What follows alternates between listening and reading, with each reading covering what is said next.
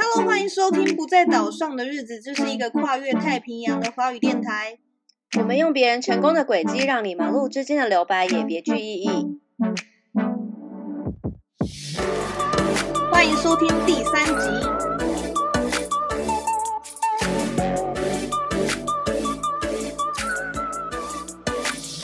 跟你分享一下，我最近看了一部社会题材的英国影集，叫做《The One》，The One 是什么啊？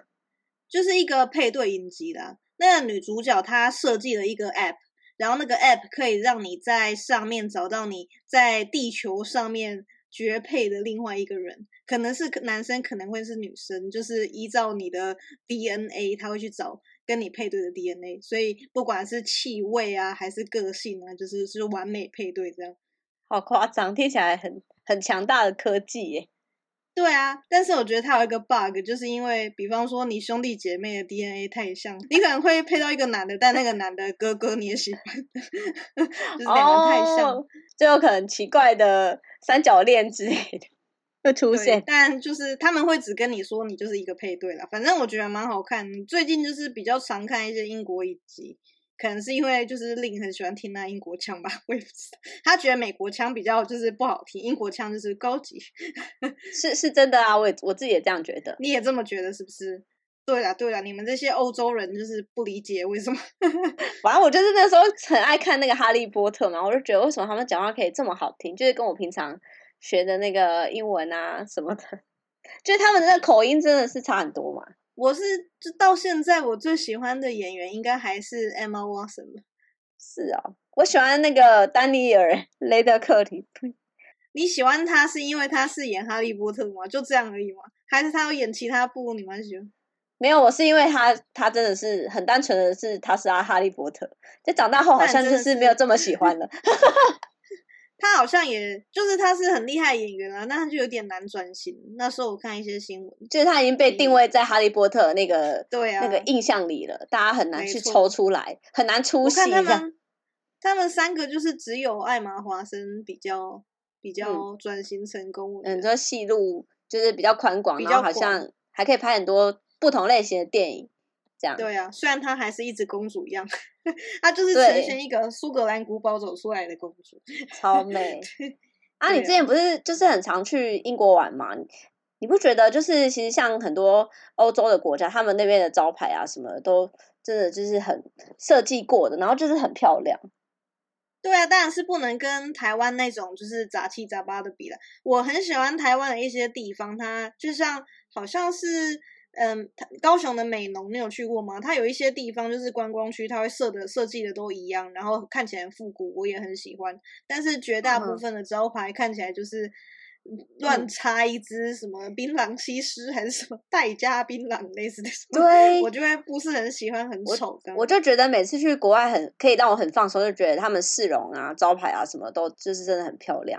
然后相较于在我们的台湾，就是我觉得可能也是一种特色，但是就会觉得说，哎，为什么国外可以那么漂亮，让人很放松呢？然后台湾就让人觉得就是很拥挤呀、然后就是很杂乱的那种感觉。哎当然，我们的人口密度高啦，然后再来就是你就是从小到大就是看习惯啦。如果你一直住在，比方说就是一个地方住很久，你到台湾应该也是会觉得很新奇。我觉得多多少少这对种成分。搞不好就是在外国人眼中，就是我们台湾的市容也很漂亮之类的。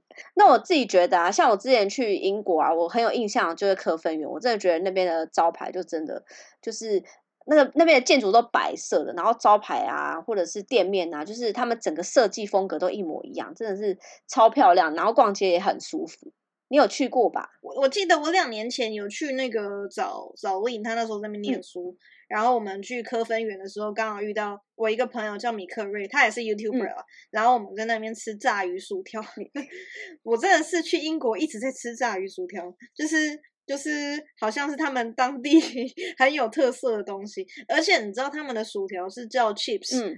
chips 在美国就是洋芋片的意思，所以我一开始一直搞就是他们都会说什么 fish and chips，我就会想说应该是炸鱼跟 洋芋片，来了之后是薯条。是哦。哎，你那时候是跟米克瑞有约在那边吗？还是就是没有，只是刚好是遇到，还是怎么样？他好像是去英国参加什么就是展览之类吧，他就穿着超下趴，就是那种就是那种 走在大街上可以拍杂志那种衣服，然后我们就是刚好刚好时间有搭上，就一起就一起出去吃饭。对啊，他那时候在纽约念书啊，他念那个时尚设计就是相关的科系。哇，听起来很厉害。你在那边住的地方啊，就有像就是你看的英国剧一样，就是很浮夸的那样很贵的样子吗？我们那时候去玩的时候，大部分都是住 Airbnb 或者是 Booking.com 上面的那种房间，然后我们会比价选星星数比较高的。然后在伦敦呢，因为它房价真的太贵了，所以我们有时候也会住青年旅馆。哦，是哦。哎，你不会觉得在国外啊，空气都比较好吗？像台湾啊，就是常常空气很差，就是很容易会有过敏的症状。我真的觉得是因为你住台北啊，台北就是盆地，然后可能人又多，汽车交通又多，所以就是坏空气都在盆地里。啊，我住高雄也是会过敏，不过我现在搬来加拿大，我还是在过敏。我早上起来，我的卫生纸可能要用一包，超夸张。所以其实这可能根本跟台北的人还是高雄人，就是其实也没有什么关系，就是可能空气都不太好，还是怎么样。就是你住乡下可能还好了，乡下就是其实像我们最近啊，就是大陆那边有过来那个沙尘暴，然后就是让我们现在那个空气真的超级差。就是我我以前从我家这边可以看到一零一，然后现在就是可能沙尘暴来吧，就常常就是骑车或什么，然后我发现整个一零一都就是雾蒙蒙的这样，然后我骑车啊什么的就会觉得很容易鼻子痒，然后很想流鼻涕这样，然后连我今天去做脸。我去做脸的时候，就是还一直跟美容师说：“等一下，你让我擤一下鼻涕，我再让你挤痘痘。”就是真的一直很想擤鼻涕，可是我又不是感冒。好啦，那你知道那个 Airbnb 的原文是什么吗？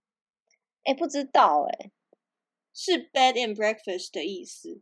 只要 Airbnb 这个公司在你国家有认证呢，你都可以把自己家里闲置的空间出租给陌生人。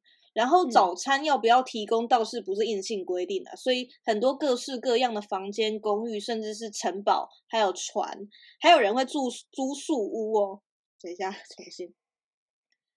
早餐要不要提供倒不是硬性规定啊，所以很多各式各样的房间，像是公寓啊、城堡、船，还有树屋之类的，都有人在上面出租。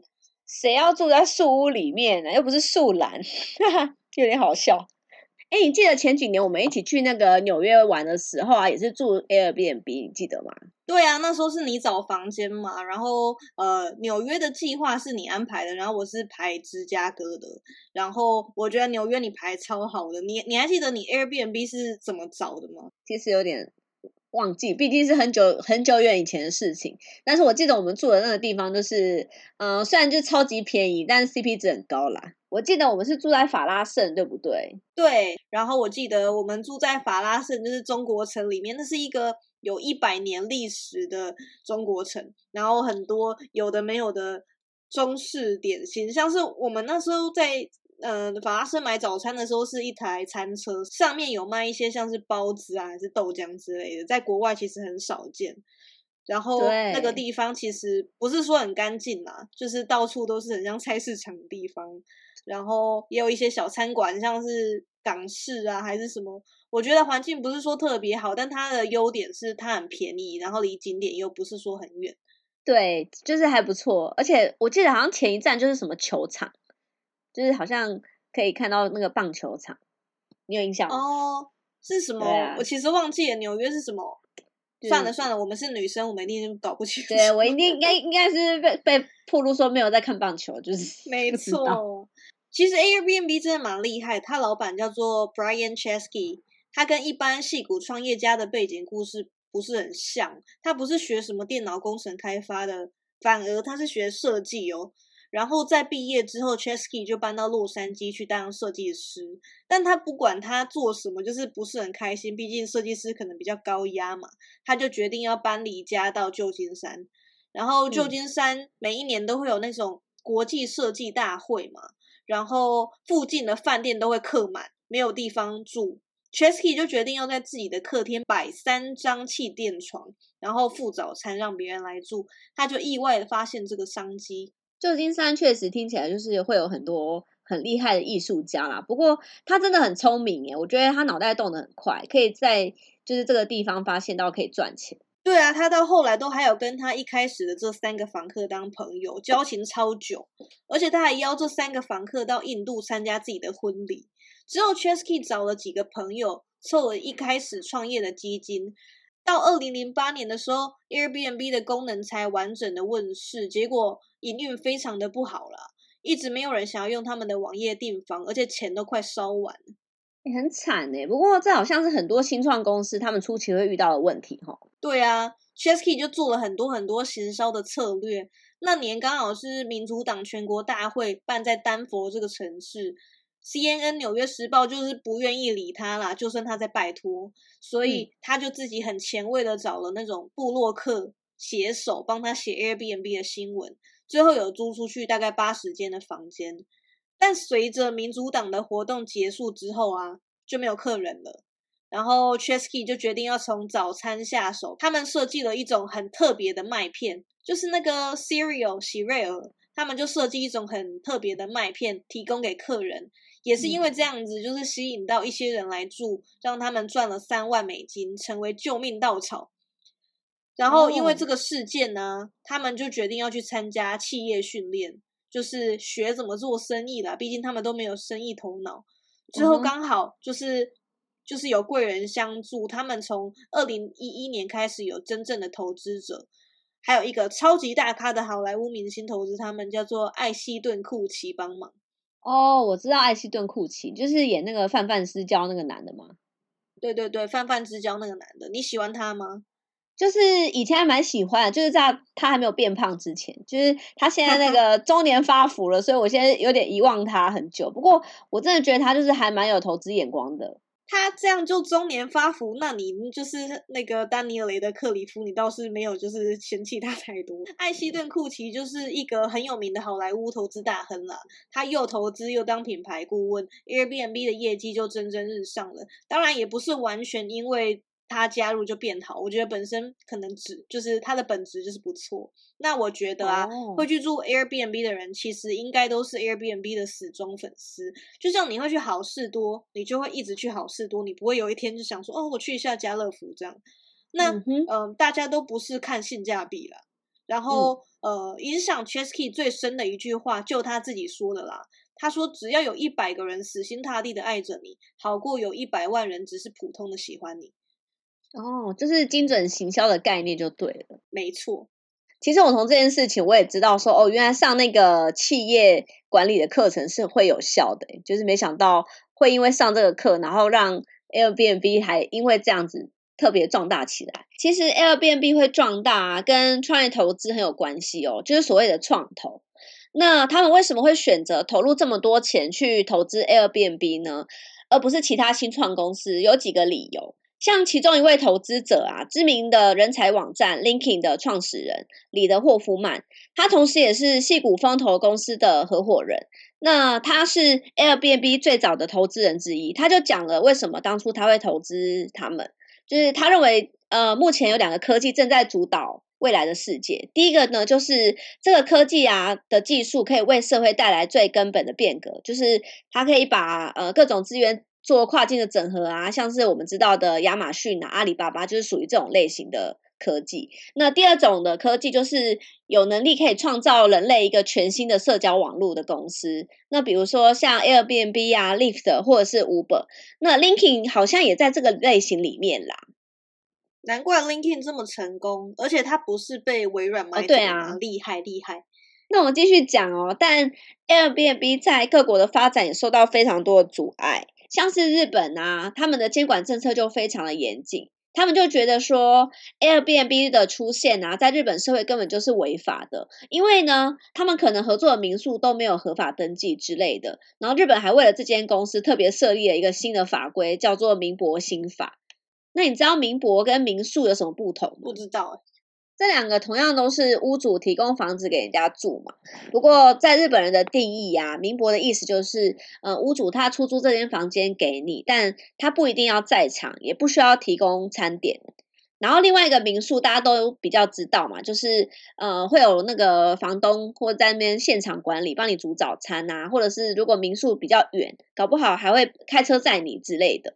会有比较好的服务。那你去日本有住过民宿吗？还是都是住民泊？我比较像是住在民泊，就是也都是类似在 Airbnb 的那种网站找的。然后呢，那个时候是一个台湾人在当地开的一个地方，然后他就给我一个钥匙，之后他就再也没有出现过了。那在日本啊，全国实施这个新法之后，就是要让 Airbnb 上面的房子受到日本政府合法的监管，确保那些房子都符合规定。呃，像是消防法规啊，或者是安全措施啦。但是这个法规很奇怪的是，其实它有点因地制宜哦，就是它会在不同的州会有不同的规定。呃，甚至有些州会限制你营业时间，直到你开在礼拜六到礼拜一啊，很妙吧？如果不符合这些规定啊，屋主甚至会无法取得登记执照，哎，就他的房间可能会。在那个 Airbnb 被迫下架。那我再讲一个国家，就是荷兰。荷兰啊，它因为 Airbnb 的关系啊，创造了一年三点八亿欧元的观光产值，就是对他们来讲很棒，对不对？但是荷兰政府却越管越严格，你知道为什么吗？不知道哎，为什么？因为他们发现啊，很多荷兰的有钱人或者是公司啊，他们会透过 Airbnb 把那个很多闲置的房子啊，或者是呃，一些空地出租给别人，然后收到的租金可以逃税之外，完全不受那个旅馆饭店业的法令监管。所以呢，呃，荷兰政府也有对 Airbnb 提出一些要求，比如说你要租出租这些房子啊，必须要通过管委会或者是邻居的同意。那这些法规啊，就是要限制他们这样子。那 Lexia，你之前在加拿大有住过 Airbnb 吗？他们会不会很严格？其实我搬到加拿大就是只有几个月的时间而已，而且刚好都是 COVID 的期间，所以我完全没有办法出去玩。目前是还没有租过 Airbnb 啦，但我可以讲一下我租 Airbnb 的经验，不然听听啊。感觉你之前很常出国，我几乎念书的时候就是跟我朋友出去玩都是租 Airbnb。我最有印象的一次是我在佛罗里达环岛，其实它不是岛啦，就是。周围都是海，所以我就这样叫它。那时候应该是一五年的六月吧，每每年的六月，在美国就是同志游行月，然后每一个城市都会办那种嘉年华跟市集。我跟我的朋友就一起租车从北到南绕一圈，中间就是沿着那个海边看一些博物馆之类，所以大概是三天两夜，看起来就是非常文艺的行程。哎，这环岛旅行听起来很棒啊！那你通常都会花旅行的多少预算在住的方面啊？我就是一个不是很会抓预算的人哎，但是我找房间我都是找性价比比较高的，因为我们是学生嘛，然后我们就会找离那个我们要去的位置像离游行近的地方，然后又嗯用那个 Airbnb 的那个 filter 直接 filter 出来最便宜的房间。啊，便宜的话，如果很烂你也住吗？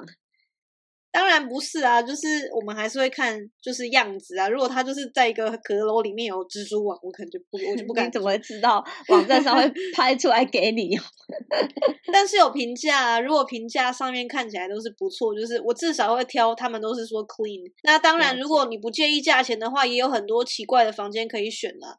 那我第一个到的城市是佛罗里达的 Fort Lauderdale。这个城市真的是非常适合同志生活。哎，我们那时候一到这个地方，就看到几个中年女同志手拿那个棒球手套往球场走。我是不知道为什么那个大家就是看得出来别人是女同志，但是美国有一个刻板印象，就是打 softball 就是那个垒球的女生基本上都是 gay 啊。对啊，好奇怪哦，怎么会有这种刻板印象？我第一次听说，哎。没有啊，就像台湾的女同志都会觉得对方就是喜欢田馥甄一样，或者是张悬什么之类，就是你喜欢他们，你可能就是这不是刻板印象，这就是事实 啊，这就是刻板印象好吗？这就是刻板印象。接着我们就是去租那个 Airbnb 的房间嘛，然后那个 For Lauderdale 的那个房间是一对男同志情侣开的，他们是五十几岁的中年男子，他们有一只狗。然后外面他们是房子自己自住的，后面后花园有一个小客房，分开的，然后没有连在一起。我那时候就是跟我朋友一起进去他们的房间，那是双人床，然后我就住在一个他们的床铺上面。结果你知道，那两个中年大叔就帮我把那个床下面的一个按钮按开，然后我的床就开始喷射那个彩虹光，就很像那个你去 disco 夜店会开始转彩虹光一样超扯。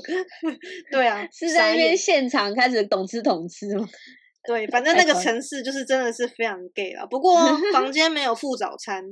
然后接下来我们就从那个 Lauderdale 绕一圈到 Tampa，就是另外一个西边的城市。然后那是呃我们要去参加的第二场游行。那天我们住的房间就是那个 Airbnb 的房间，有一只很大只的狗，就是应该是拉布拉多吧。然后房东住在我们隔壁，我们就只是用他的一个房间。我就是带了零食去放在我的行李箱里面，然后把它装在塑胶袋里面。结果我出去游行回来之后，那只大胖狗就把我们的门撞开，因为那个门本来就是 门锁是坏的，没办法锁锁紧，所以那只狗就轻而易举的撞开之后，把零食的塑胶袋整个咬破，全部吃光，超扯！而且我还带一包 lace 去，也就是那种塑胶装氮气的那种饼干，填充饼干，超扯！它到底是怎么咬开的？而且如果哎还好是吃饼干，如果是吃到巧克力，我就很危险。我是用那个漱口袋呢，就是我要我是密封的哎，我又不是说想就是想要喂它，可能这狗有特技，而且它的那个门锁应该要门锁应该要换一下。对啊，还有是狗闯进去，如果是陌生人怎么办？还是蛮危险的。你记不记得有一年我们好几年前吧，就是有一群就我们一群那个社团朋友，原本是要一起去台南玩的事情。有有有有记得，那时候你是主揪吗？对，那个时候我就是第一次订 Airbnb，不过我记得他好像比较不会标示清楚住的地方正确地址在哪边，然后那时候还查超久的。然后我订的那间好像是跟那个咖啡厅是复合式的，然后就是有结合 Airbnb 的空间，这样自己去查说那 Google Map 去确定说到底在哪里，才知道说哦还好还好是就是真的是那个地址啊。然后我就想说，还好是在国内，如果是在国外啊，人生地不熟，又看不懂那个路标啊、地名什么的，就是订个 Airbnb 会不会容易找不到？所以你就是不常订这个网页租屋的这种这种模式的。哎，其实我对 Airbnb 的住房经验就是比较少啦，但是就是租过很多那种线上订房啊、机票什么的。但是我想要分享一个就是比较雷的公司，就是 Trip.com，就是想要请大家小心一点。哎，我不知道你有没有听过？哎，没有啊，你没听过，那就还好，就是千万不要去买它。为什么我要讲它呢？因为我曾经在 Trip.com 上面踩过雷，然后才开始上网查它的评价。我没想到它的评价真的是有够糟糕。哎，这里我要讲一个网友发生的故事，你听到你会觉得很夸张。呃，Trip.com 它其实会用低价的手法去吸引你来订房，而且就是网站上会标示服务费哦，然后还有总费用也会写的很清楚。但是有一个网友啊，就在 D 卡上面就有讲到说，诶，大家一般人都会以为说订房就是应该就是呃订房费，然后加上服务费而已吧，然后顶多加个信用卡的国外手续费啊，一点五趴。但是如果眼睛利一点人才会发现说，网页最下方会有一小句话说，收取浮动式的清洁费。那什么是浮动式的清洁费呢？就是有点有点类似就地取价的感觉，就是那网友订房之后才发现到现场啊，那他们就说我要多收那个八百块的清洁费哦，很扯吧？对啊，超扯的，什么八百块就是随便喊，很贵耶，这都可以住一个房间了吧？就是要收多少钱，就是还让那个房东自己说了算，然后即使你吵赢房东好了，还不是还不能退款哦，因为。这个公司啊是在中国的网站，所以你有纠纷的话，你只能打那个跨国官司。那谁会有心力去打这个跨国官司啊？对啊，而且才花两三千块，还要打跨国官司，是要多花多少钱呢？啊，那么烂的网站，你还一直硬要买？我才没有要买嘞，就是买只有买一次啊，就是很衰小，就是那时候评价没有查好。而且我不是被那个浮动式的那个清洁费雷到，就是是因为买机票，不是有一个网站叫 Sky Scanner 嘛？那这个网站是可以查很多机票的比价嘛？然后某一次旅游呢，我就选选了一个最便宜的，结果就刚好选到 Trip.com，然后因为那个时候刚好碰到疫情啊，那间公司航空公司就倒了啦，然后 Trip.com 就他就打来说可以退我半价。不过后来我上网查才发现，其实是可以去谈谈看，说可不可以退全额啦。那你有去谈这个退费金额吗？重新去谈？就我那时候其实是有问啦，然后他们就说倒闭的航空公司就告知他们说是退半价，然后我那时候就傻傻的相信，然后就先同意了，然后现在想起来就是整个很不爽啊，就觉得就是踩到雷，很烂。刚刚啊，你跟我在网络上面看到的那个例子是，有一个网友他在网络上面的第三方网站购买机票。啊可能是因为是第三方网站，它上面显示了开票成功，但实际上真正的航空公司，像是华航啊，还是长荣这种，他们并没有这个记录。对，就是这个网友，他要打去问那个 Trip.com 的客服，然后他们说，哎，有开票成功啊，但是呢，他到真正的那个航空公司去问啊，就也是查不到他的记录，就是很奇怪啊，一个有一个没有这样。然后也因为是第三方公司购买的机票，就是他没有办法直接用官网查有没有那个位置，就必须要用打电话的方式，相对而言就比较麻烦。对啊，我平常买机票我都是去，我最常搭的应该就是国泰，然后再就是长龙，所以长龙比较少了，因为就是近期它比较能直飞，所以我就是买长龙，但是国泰基本上。超常买国泰，我都是国泰的那个马可波罗会员，真的假的？你买到变成会员了？对，我是绿卡，今天没有很厉害了，没有很厉害。嗯，哎，它是那个多少块可以挤一点？我忘记了，反正它就是你如果是绿卡，或者是他再升一个卡的话，你可以排在不是一般入口，就是你可以比较快就登上飞机。啊，我觉得这还好，我比较想说，就是这个会员可以换成多少？是不是？就是可以换成多少机票啊什么的。这比较吸引我哦，可以啊，你就是那个亚洲万里通哦，他就是会帮你累积啊。然后我那时候有自己被他升等两次过，就是可能前阵子就是比较常就是去国外，就是去找令，他那时候在英国，然后我某一次的机票他就帮我直接升成豪华经济舱，就是还蛮高级的。恭喜耶！那今天就分享到这边啦，记得订阅、分享、开启小铃铛。没有意外的话呢，我们下礼拜见啦，拜拜。